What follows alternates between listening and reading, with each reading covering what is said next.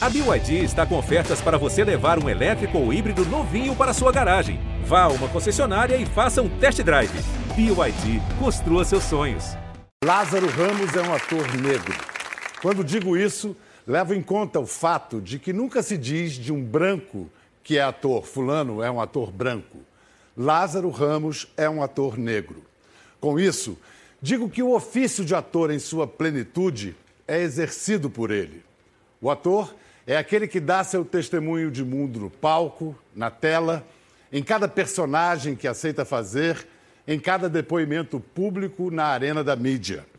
E neste mundo, neste Brasil que exerce tão cruelmente sua democracia racial, relegando o negro ao papel de figurante em sua história, um negro, quando se faz ator, só o fará bem se fizer ator negro. É um estigma? Sim, é uma marca. Há então que assumir-se diferente e, com esta diferença, marcar a história deste país. O ofício do ator é este: deixar sua marca no mundo, para que o mundo se torne diferente do que tem sido. Recebam Lázaro Ramos. Eu quero ver, eu quero ver,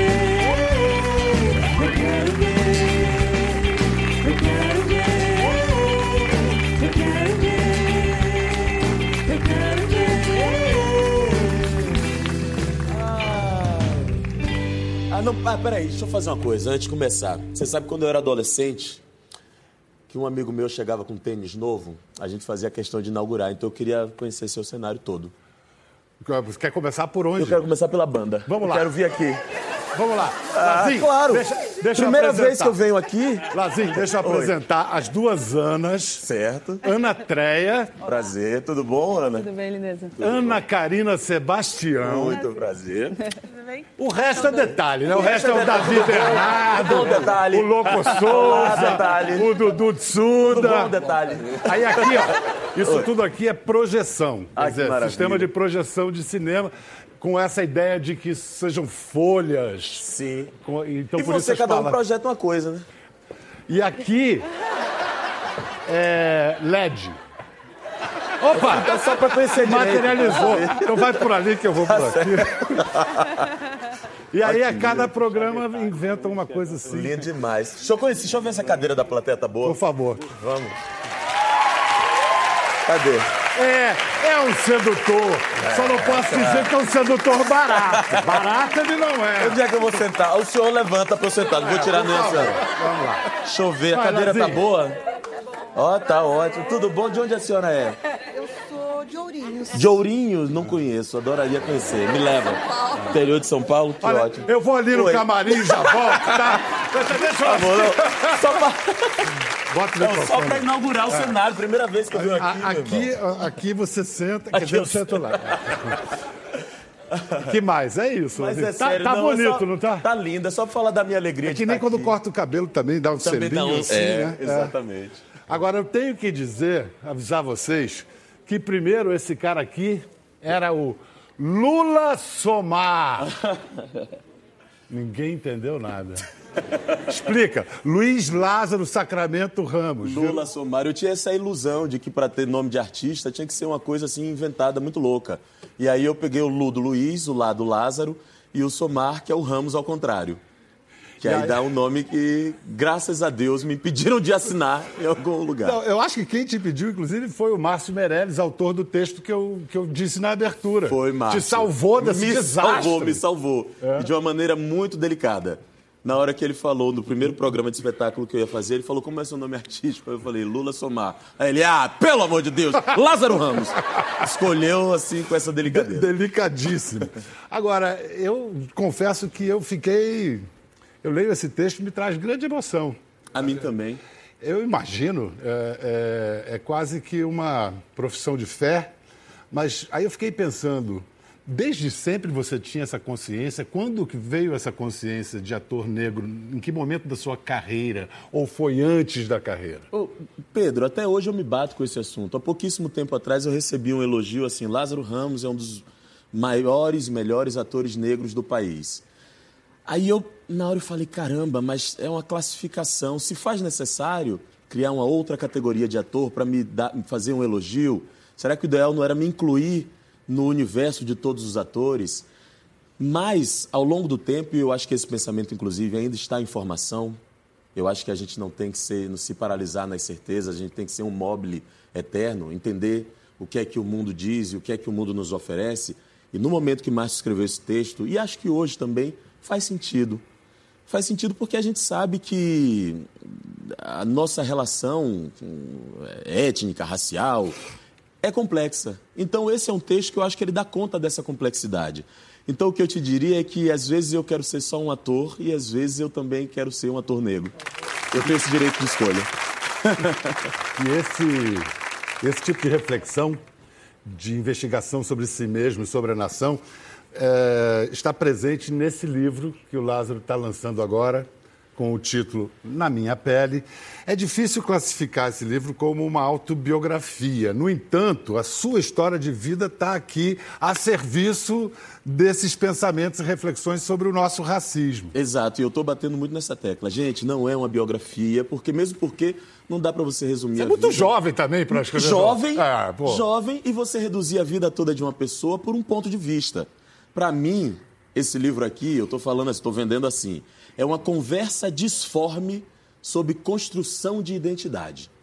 Não tá ruim, não. É, mas não tem prateleira para isso, né? Não tem. As prateleiras É, são muito que- simples, né? Negócios, biografia, né? aí- literatura. É simples. não, é não sei se entra na- na- nas prateleiras que existem, pode entrar em arte, pode entrar em ciências sociais, pode entrar em biografia. É, acho É bom bom. se botar em vários lugares da livraria, é Mas bom. todo pra mundo é pegar e comprar. Pô, esse livro tá atrás de mim, né, na vitrine. Aliás, tem que botar na vitrine, ouviu? Nos livreiros, é. Você sabe que é, esse foi o título do contrato que eu assinei com a editora Objetiva 10 anos atrás.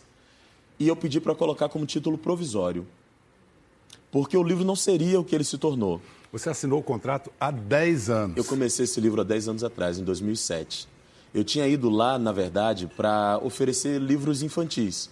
Como, é por exemplo, esses dois aqui. Esses dois aqui, que são os, os- os- os primeiros livros infantis. Caderno de rimas do João, Uma Graça e A Velha Sentada. Velha Sentada. Agora, quando eu, eu deduzo que 10 anos eram necessários. Totalmente. Tanto é que o título que começou hoje em dia faz sentido. Eu rejeitava esse título. É, primeiro que eu acho que a minha história é uma história de exceção.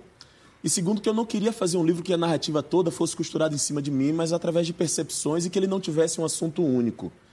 Tanto é que esses 10 anos, é porque eu, tive ajuda de pesquisadoras, Silvia Rogar, escritora maravilhosa, querida amiga, Sandra Almada, vários editores passaram pelo livro e eu demorei para encontrar a voz desse livro.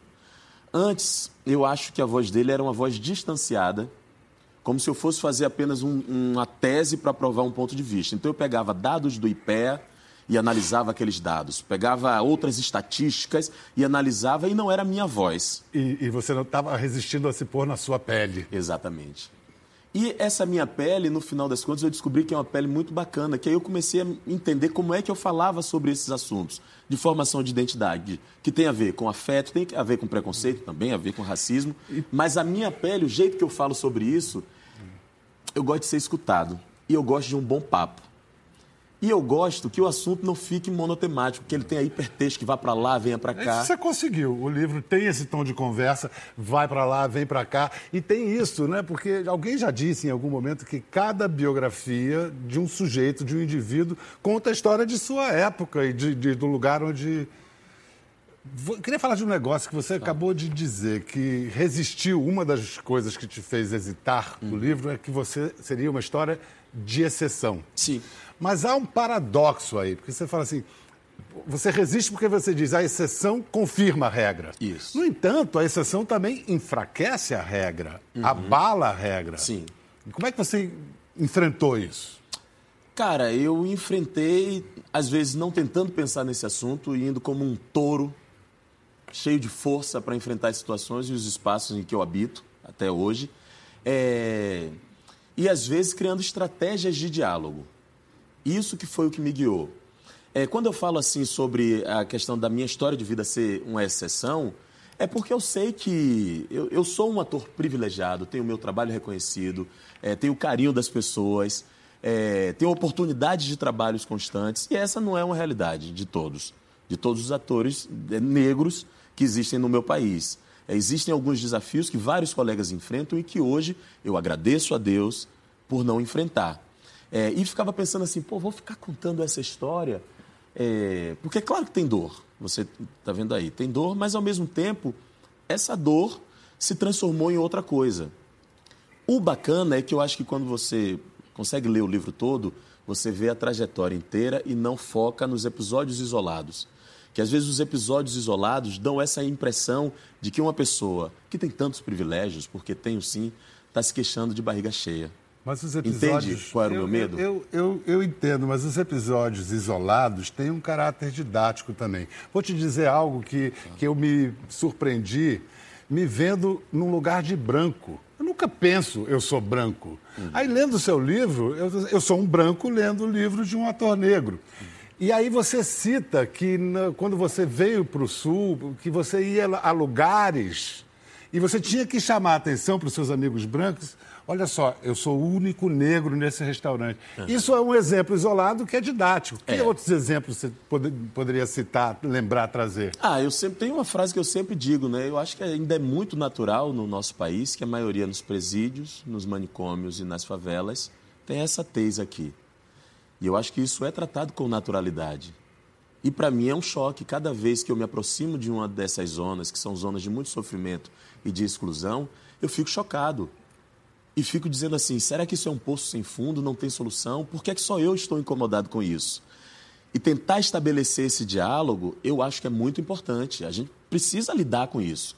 Essa é a nossa realidade. E todo mundo precisa lidar com E isso. todo Isso, mundo precisa lidar com branco, isso. preto, amarelo, o que for. Isso é uma das grandezas do, do livro, que você fala o tempo todo. Eu, às vezes, aqui na televisão, quando eu tenho que lidar com algum assunto que eu sei que é meio cabeludo, espinhoso, Uhum. que um espectador... Eu imagino um espectador mais conservador de galocha, fala assim, peraí, não desliga, não muda de canal, não fica com nojinho.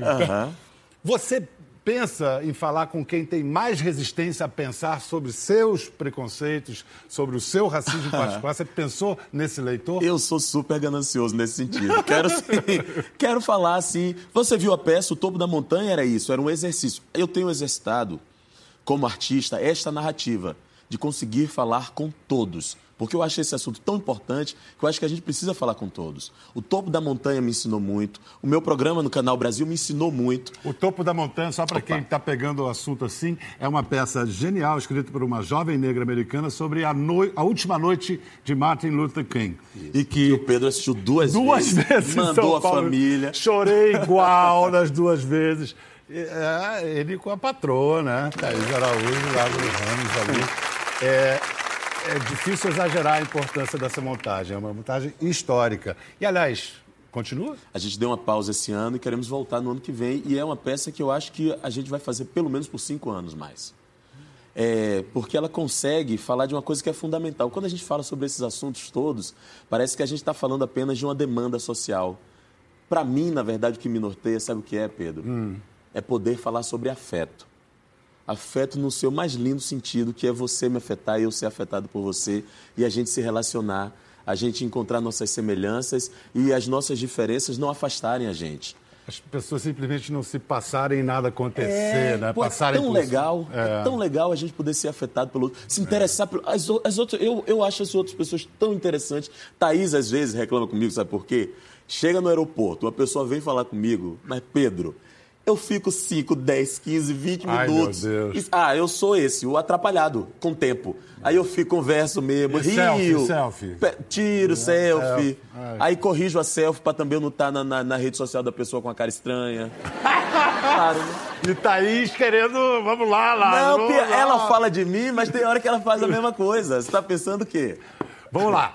É, um argumento clichê de quem resiste a reconhecer a importância de se discutir a questão racial no Brasil. Ah, citando até Albert Einstein. Einstein, quando chegou como refugiado nos Estados Unidos, tinha lá o formulário da imigração, raça. Ele escreveu humana, o que é uma história linda, um judeu refugiado. Aí o que dizem é isso. Por que discutir? Somos todos humanos? Por que discutir a questão racial no Brasil? Sim, somos todos humanos, mas a questão racial no Brasil não é só genética, né? ela é sociológica também. Como eu te falei, a gente tem alguns focos é, de muito sofrimento, de, de, de exclusão. É, às, vezes, às vezes eu fico me policiando para não falar exclusão, porque vezes, aí você entra naquela tese, né? exclusão do quê, tal, cultura, enfim. Eu acho que hoje, inclusive, a gente vive um avanço que é muito bacana. A gente é, tem uma questão ainda bem séria com relação à estética, à autoestima e aquilo que é considerado bonito, potente, aceitável. É, e às vezes, quando você fala assim, ó, essa pessoa aqui que você gosta, que você está admirando e que você também está achando bonito, eu sou negro. E tem outros que são assim também. Vamos se relacionar com isso e entender que a beleza e a potência está em mais do que algumas regras que foram pré-estabelecidas há um tempo atrás. É muito engraçado que às vezes eu tenho a sensação que o período da Belle Époque aqui no, no Brasil, ele determinou um comportamento que a gente tem, né? Não tem aquele período que a gente queria ser francês. Está Rio de falando da Janeiro, virada do século XIX para o XX, início do século XX. um calor horroroso e o povo com aquelas anágua, roupa quente, andando e querendo parecer... Aliás, também apogeu da época do discurso da eugenia. que o Apogeu Brasil da teria que época ser da eugenia. embranquecido pós a, a- a abolição. Eu acho que esses traços ainda estão presentes na nossa sociedade. E aí, quando a gente entra nessa discussão, é, é para você demarcar um território, para dizer, vamos falar sobre esse assunto, vamos considerar aqui também potência. Eu, inclusive, fujo muito de dar respostas práticas sobre esse assunto, porque eu acho que tem variações. E como eu te disse no início da nossa conversa, às vezes eu quero ser somente chamado de ator. Às vezes quero ter essa liberdade para também não viver com este fardo e com esta vigilância e neste sobressalto o tempo todo. Às vezes ele quer ser chamado só de bonitão. Pois é. Bonitão. Exato. Que nem a mãe dele chama sua mãe, que é um Minha personagem mãe. maravilhoso Minha do mãe livro. não é maravilhosa? Sempre dizia que você era o homem mais lindo do mundo. Nossa, essa mulher é Aliás, ele- incrível. ela tinha uma dose de razão. Vem cá, você, você começa o livro falando de sua mãe, mas não é por motivos óbvios. Não. Quem, pois é, quem foi sua mãe? Quem é sua mãe hoje para você? Na dona Célia. É uma grande falta ainda hoje. Sinto muita falta dela. É engraçado Você perdeu que ela há quanto tempo? quando eu tinha 17 anos de idade. Muito jovem. muito jovem, doença rara. E ela é muito presente ainda. É, durante muito tempo, é, eu fazia as coisas para alegrar ela e para dar um sorriso para ela. Quando ela morreu, minha vida passou um ano sem sentido. Eu não sabia por que fazer as coisas, eu fazia as coisas para ela. Hoje ainda faço, resgatei porque fico achando que ela está aqui presente. Mas é uma mulher que foi muito especial, empregada doméstica, é, com uma energia agregadora e um humor que eu não sei de onde ela tirou. E acho que me descreve muito. O humor que eu tenho é muito descrito pelo humor que eu vi ela, ela demonstrar com as Dona pessoas. Cé- Célia Maria. Célia Maria. Linda. Você sabe qual é a Maria- Hum. frase do túmulo dela? Nunca esqueceremos sua alegria. Ah, que lindo. Não é lindo uma Isso é um pessoa epitáfio e que... tanto. Não é Nossa, lindo? Maravilhoso. É, e ela é E você não incrível. esquece da alegria não dela. esqueço. Faz piada, humor, isso Faz tudo piada, dela. humor. Você sabe que até pouco tempo atrás eu entrava no supermercado, tinha um biscoito que ela gostava, eu começava a chorar e rir. Lembrando da maluquice, né, Pedro? A gente tem loucuras na cabeça. É, a pessoa que escolhe essa profissão, né, também, ator, né? Muito maluco. Mas é o seguinte, é, quando a mãe do Lázaro foi ser empregada doméstica em Salvador, é, é o primeiro momento em que o Lázaro narra um episódio de violência racista enorme. Você, criança, naquele lugar do filho da empregada. Lembra dessa história que você conta? Como é que você lida com a sua empregada doméstica hoje? Continua sendo um conflito. A gente tem uma relação de muita proximidade com todas elas, e mas às vezes eu tenho um conflito. Às vezes eu fico olhando para o filho da, da, da, da empregada que trabalha comigo sem saber até onde eu posso ir. Às vezes eu até me pego assim, dizendo: será que eu não estou fazendo demais? Será que tinha que ser um pouco menos? É uma relação conflituosa, porque eu acho que a gente vive isso mesmo. É, é, a gente valoriza muito pouco o serviço, né? Quem nos serve. É muito engraçado como, é, como a gente tem a capacidade é, de gastar uma fortuna para comprar um carro e um cara te passa um orçamento de pintura da sua casa que não é nem um terço do carro que você vai ter. Ele passa um, ter, um orçamento do serviço dele e a gente começa a pichinchar. A gente não valoriza quem nos presta alguns serviços básicos, né? Isso é uma coisa que eu penso o tempo todo e penso Na hora que hoje você- num outro lugar, porque eu sou contratante. também hoje. E eu acho bom eu me forçar a pensar sobre isso. Eu não quero passar despercebido por esse assunto. Porque hoje é isso que eu falo quando eu falo da trajetória. No momento, eu fui o filho da empregada, mas hoje em dia eu sou o patrão da empregada também. Eu quero te dizer que eu me despertei jovem para essa a história da causa negra, se é que se pode chamar assim, da questão negra no Brasil, quando eu morei na Bahia, naturalmente. Mas principalmente quando eu entrei em contato com o candomblé. Sim. Você diz, conhecer o candomblé a- me ajudou a entender uma forma de organização social que esteve muito presente na infância. Uhum. Você estava falando da ilha da sua infância, da ilha de Pati. Que organização social era essa? Eu tô falando da Ilha de Pati, que é uma ilha que fica no Recôncavo Baiano. Que não está no Google Maps. Não, Ainda não, Ainda não, talvez estará. esteja. É. Fica no interior da Bahia. É, E ao mesmo tempo estou falando também da casa de Dindinha, que é a mulher que me criou, hoje em dia está com 92 anos, o amor da minha vida, minha segunda mãe. É, criou 19 crianças naquela casa, adepta do candomblé. É, e eu percebi depois, estudando para o livro, como aquela organização fazia parte da minha vida de uma forma muito natural. E é engraçado que a minha família é de múltiplas religiões. O meu avô materno era da Assembleia de Você Deus. passou por espiritismo, evangélicos, Minha mãe. escola batista. Espírita, escola batista, estudei na escola batista, fiz primeira comunhão. É o brasileiro. Ah, o próprio foi tão bom poder ver tudo e, e entender Mas que o Deus candomblé- tá- E o candomblé tinha essa organização que era muito linda, tanto hierárquica, o respeito e a maneira com que eu me relaciono com os mais velhos, eu acho que vem de coisas que eu vi ali na casa de Dindinha, na convivência diária. É, as folhas, eu, Pedro, eu sabia as folhas. Pra- os chás para que serviam, chá sangue- para o benzer. sangue verde. O sangue Pai verde. Agenor chamava Pois é, o pai. Agenor chamava de sangue verde. É. E isso foi tão lindo, e foi tão. Isso, isso a Bahia me deu, essa convivência tão diversa e tão bonita, inclusive religiosa. Foi tão importante ir para todas as religiões e ver que Deus está em tudo. Deus está na gente. E que e você fala também do patrimônio. Que foi? Gostou da frase? Pode aplaudir. Desculpa, mas. Não, eu acho, imagina, eu acho que fica todo mundo, o Lázaro falando, fica todo mundo assim, né? Esquece até de aplaudir. Então Não, é tá. porque esses negócios assim, eu fico sempre tentando fazer um discurso muito inclusivo, sabe, Pedro? Quando a gente fala de religião, e eu vejo que tem tanto conflito por religião, e briga, e não sei quem é mais importante, não sei quem. Ah, eu acho isso tudo uma bobagem. Eu acho que a gente tem que propagar é amor, é bons atos, boas situações. Meu discurso é esse e será sempre até eu morrer. É conversar, é ser afetado, é amor, é estar próximo, é se interessar pelo outro. E vou fazer esse discurso sim para sempre. Posso assinar embaixo? Por favor. Demorou. A gente vai para um rápido intervalo. Daqui a pouco tem mais Lázaro Ramos e sua enorme presença no cinema, na televisão, etc. e tal. Em instantes. Olha a cara dela, ó. Ana Karina Sebastião. Olha a cara dela. Olha só. Pô, a banda é boa. Coisa mais linda, né? Fica ali. Não posso assim. elogiar que eu sou casado. Pode sim, senão fico só eu casado a elogiar. Me dá resolve aí, eu me contive. Estou casado e grávido. Eu estou sabendo então, disso. Não, vamos mudar de assunto. Há 12 anos, o Lázaro Ramos conduz entrevistas no programa Espelho, no Canal Brasil.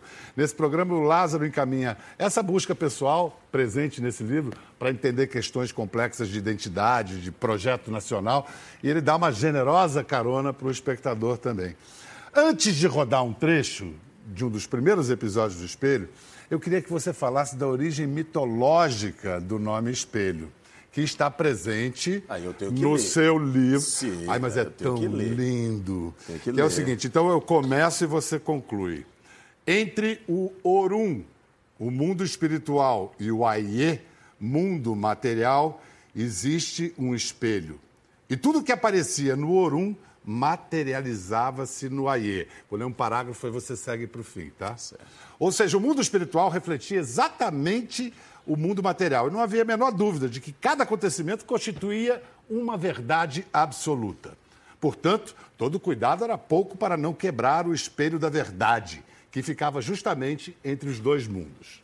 Mas Vivia no Aê uma jovem chamada Mahura. A jovem trabalhava dia e noite ajudando sua mãe a pilar inhames. Um dia, desavisadamente, ao perder o controle do movimento ritmado da mão do pilão, bateu forte no espelho, que se espatifou, lançando seus cacos pelo mundo. Assustada, Mahura foi se desculpar com Olorum. Qual não foi a sua surpresa quando o encontrou tranquilamente deitado à sombra do Iroko, uma árvore considerada sagrada para os africanos? Olorum ouviu as desculpas da jovem atentamente e em seguida declarou que, aquele dia, que daquele dia em diante não existiria mais uma única verdade. Quem achar um pedacinho do espelho estará encontrando apenas uma parte da verdade, porque o espelho reproduz apenas a imagem do lugar em que se encontra. Isso aqui é de uma grande sábia chamada Wanda Machado, coisa que me contou essa história. Coisa espetacular. É Mitologia. lindo, né? Mitologia é africana linda. Wanda Machado me contou isso. Eu fiquei tão emocionado e tudo fez sentido. Sabe quando tudo se encaixa? É, impressionante. Eu também. Essa, tanto que eu elegi essa parte para a gente ler, porque aí o Lázaro foi catar pedacinho de espelho pelo mundo e ouvir no programa dele. Olha um dos primeiros com o Biratã Castro. Nossa, não sabem que o engenheiro André Rebouças, filho de Antônio Rebouças, um baiano de, de Maragogi, filho de outro baiano de Maragogi, né, que foi o maior engenheiro do Império, né, ele e os seus irmãos também, né, foi quem projetou o túnel Rebouças, projetou as maiores obras de engenharia do Império Brasileiro, entendeu? Então o que nós temos não é de fazer uma inversão de supremacia. O Brasil foi feito pela intervenção e pelo protagonismo de várias matrizes culturais, de vários povos, por isso que o Brasil é diverso. O que nós queremos ressaltar é que as populações descendentes de africanos tiveram um papel central na construção do Brasil. esse é um dos grandes mestres que o Brasil teve, já falecido, o Biratã Castro. Esse é o segundo programa. Esse programa é, foi o programa que me ensinou a fazer o espelho durante esses 12 anos. Eu não sabia o que eu queria fazer. Eu só sabia que eu queria ter um espaço na televisão que eu pudesse conversar com pessoas sobre assuntos que eram pouco falados na televisão. Qual era a maneira que eu ia levar esse assunto, eu não sabia. Inclusive, porque eram assuntos que, quando você falava sobre isso, tinha uma rejeição muito grande. E eu tinha medo. Quando o Biratã fez esse primeiro programa, eu falei: olha uma luz aí. E eu persigo essa fala do Biratã até hoje, em todos os programas que eu faço. Muito enriquecedor para qualquer um olhar para a história do Brasil assim. Você usa uma expressão é, que as, as aulas de história invernizaram a história da escravidão no Brasil. O que você quer? é, Explica, elabora. Invernizaram. No meu período de estudo, é, a única coisa que eu estudei sobre a história negra no Brasil, um pouquinho falou sobre Zumbi dos Palmares, e a história toda era falando da escravidão. E considerando esses negros que vieram da África escravizados como escravos e como se a condição de vida deles fosse essa. Como se dali não tivesse sa- saído saberes, tecnologias. É, eu vim saber isso depois que eu saí da escola. Hoje em dia, a gente tem uma outra educação, isso Tá já está sendo pensado, tá está melhorando. aparecendo novas publicações, e inclusive jovens estudantes que estão entrando nas universidades, criando novas narrativas, mas até pouquíssimo atrás, tá, até pouquíssimo tempo atrás, eu sabia muito pouco da minha história. Eu não entendia é, quais foram as outras contribuições que esse povo africano que veio para aqui escravizado trouxe para o país também, a não ser aquelas que são mais celebradas, que são as culturais, a dança, o samba, a O carnaval, a, a comida, capoeira, a feijoada, e que comida. também são É. muito importantes. É, mas, mas a gente não, não, não fala dos sábios e de, e de outras áreas de ciência. O Biratã é um, Milton Santos é Milton outro. Santos é O outro. próprio Machado, até bem pouco tempo, ninguém já atinava que Machado de Assis era negro. Exato. né? e Lima Barreto está sendo Lima resgatado Barreto agora. vai ser a Flip agora com isso. Agora eu vou resgatar uma entrevista que eu fiz com uma atriz negra, que eu acho que foi uma das primeiras protagonistas grandes, assim, uma entrevista de 83 com o Zezé Mota. na história da teledramaturgia, né, das novelas, das, que se produziu em televisão, os atores negros sempre foram lembrados por personagens é, ou eram subalternos, empregados domésticos. Como é que você vê esse negócio, essa questão do ator negro e, do, e dos personagens que são oferecidos? É, eu tenho, eu tenho me queixado decorrer dos anos disso, tenho denunciado, tenho reclamado, esperneado. Tanto que causou uma grande surpresa nas pessoas o fato de eu viver uma cama, né? E aí o que eu tenho dito é que eu aceitei porque esse mesmo veículo que me convidou para fazer a cama tem dado espaço em outros departamentos, em outros papéis, em outros personagens, né? Então, mas a luta continua, quer dizer, não é porque eu estou topando, não quer dizer que eu estou fazendo o jogo, não. Vai continuar, vou continuar cobrando esse espaço para que pelo menos a, a próxima geração de atores negros tenham menos sufoco. A próxima geração de atores negros. E o que eu acho que sim, mudaram as coisas, mas o que a Zezé fala em 83 ainda é muito atual. Ainda faz sentido. A gente tem algumas melhoras que a gente pode celebrar. Eu fiz parte de algumas delas e que comemoro muito. Comemoro o Mr. Brau, comemoro Lado a Lado, a novela que eu fiz, comemoro o Opaió, comemoro Da Cor do Pecado que Thaís fez. Mas a gente ainda pode muito mais. É, e eu queria propor da gente falar, Pedro, Fala. num outro lugar, não apenas como uma demanda social ou uma reparação, mas sim como uma potência. O veículo em que a gente trabalha precisa de renovação, de novas narrativas, de uma presença diversa, porque o público é diverso. E a gente precisa assumir esse compromisso de oferecer isso para o público. O público quer e gosta disso. E o público, vou dizer mais uma coisa, o público demonstra isso. Demonstrou isso várias vezes. A grande demonstração é a audiência. A audiência é, de Da Cor do Pecado, a audiência de Cobras e Lagartos, a audiência do Mr. Brau é muito relevante e são renovações na dramaturgia. O que você está dizendo mexe muito com o próprio movimento negro. Que você está falando, vamos nos entender com o mercado. Exato. Com as forças de mercado. Há grandes potências negras que até bem pouco tempo recusavam a inserção no mercado. É, pois é, mas está no direito também. Cada um tem seu desejo, cada um tem é, entende qual é o seu lugar de luta. Eu estou falando desse meu lugar aqui de ator, de diretor e de escritor, e que inclusive agora me policio para entender qual é a minha escrita, que dramaturgia é essa que eu vou criar. Estar na equipe do Mr. Brown é muito importante por isso, porque eu todos os dias estou exercitando assim, pensar qual é o assunto que a gente vai falar neste gênero da comédia. E depois vou para o teatro como diretor, digo, eu quero falar sobre Martin Luther King, mas eu quero fazer um espetáculo encantador, lindo esteticamente, é, e que possa atrair mais pessoas para o assunto. E aqueles que não estão nessa roda têm uma função primordial também e importantíssima e que eu não me sinto no direito de julgá-los.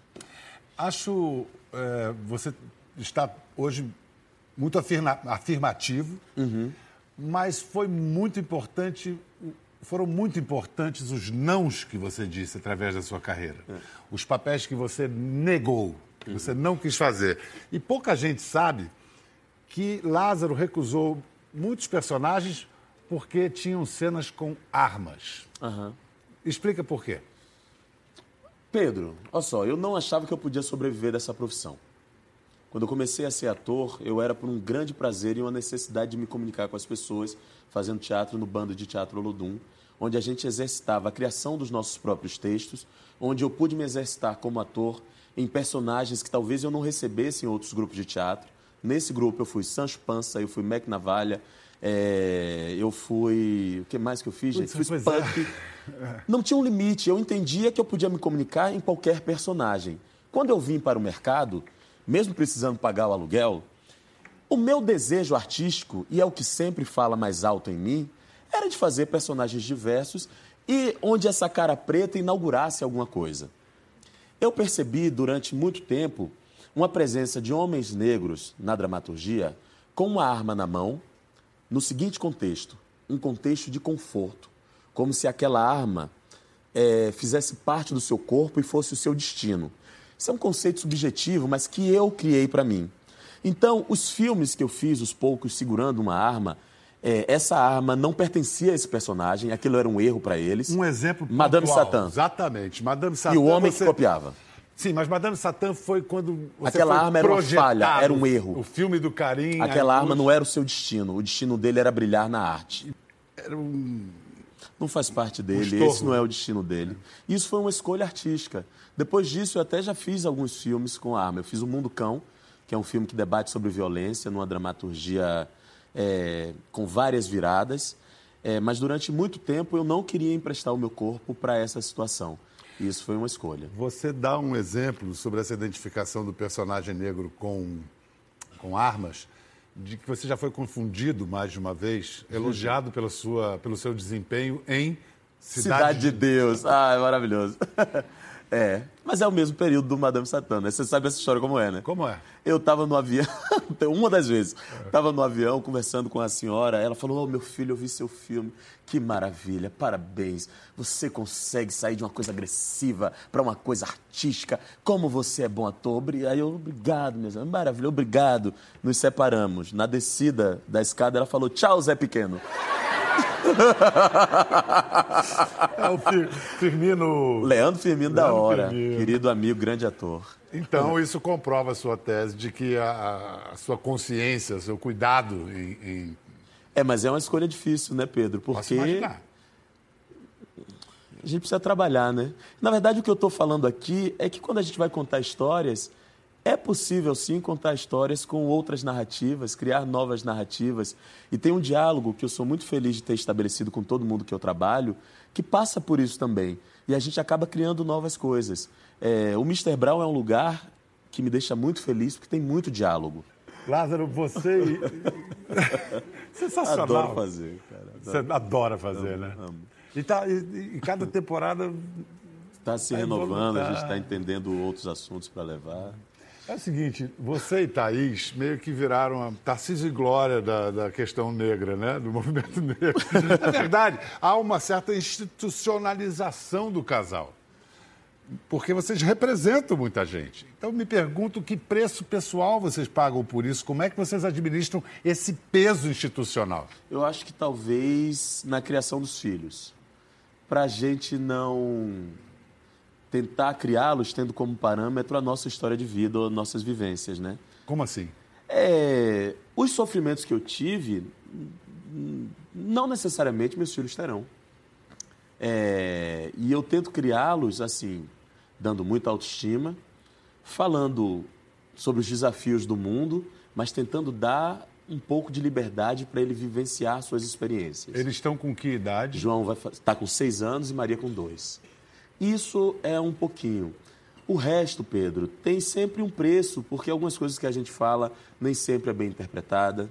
Mas isso é natural da vida que a gente tem, nós somos pessoas mundo. É. públicas. Mas eu acho que os benefícios são muito maiores. É muito bacana poder ter o carinho das pessoas e o respeito nesse lugar, também como representação de família. É, é muito importante a gente conseguir viabilizar os nossos projetos, conseguir ter um programa como o Mr. Brau e outros projetos que a gente vai fazer.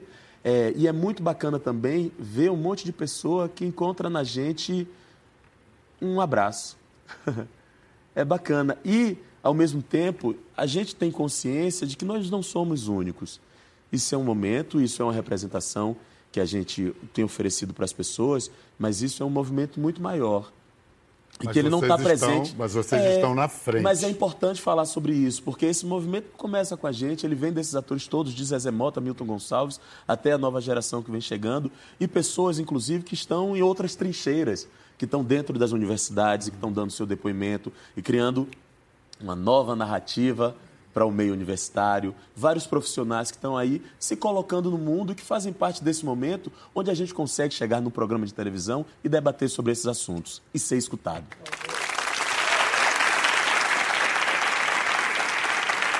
Não, não tem como terminar essa conversa sem falar de filhos. Eu fiquei sabendo um negócio. Aliás, você diz aqui Sim. que você dá livros, tenta filtrar os livros que chegam a eles, os filmes, mas que você não dá apenas para eles, dá também para os amiguinhos Eu dou brancos. pros amigos todos, claro. Bonequinha negra É, para claro, menina é importante branca. todo mundo conviver com essa dramaturgia.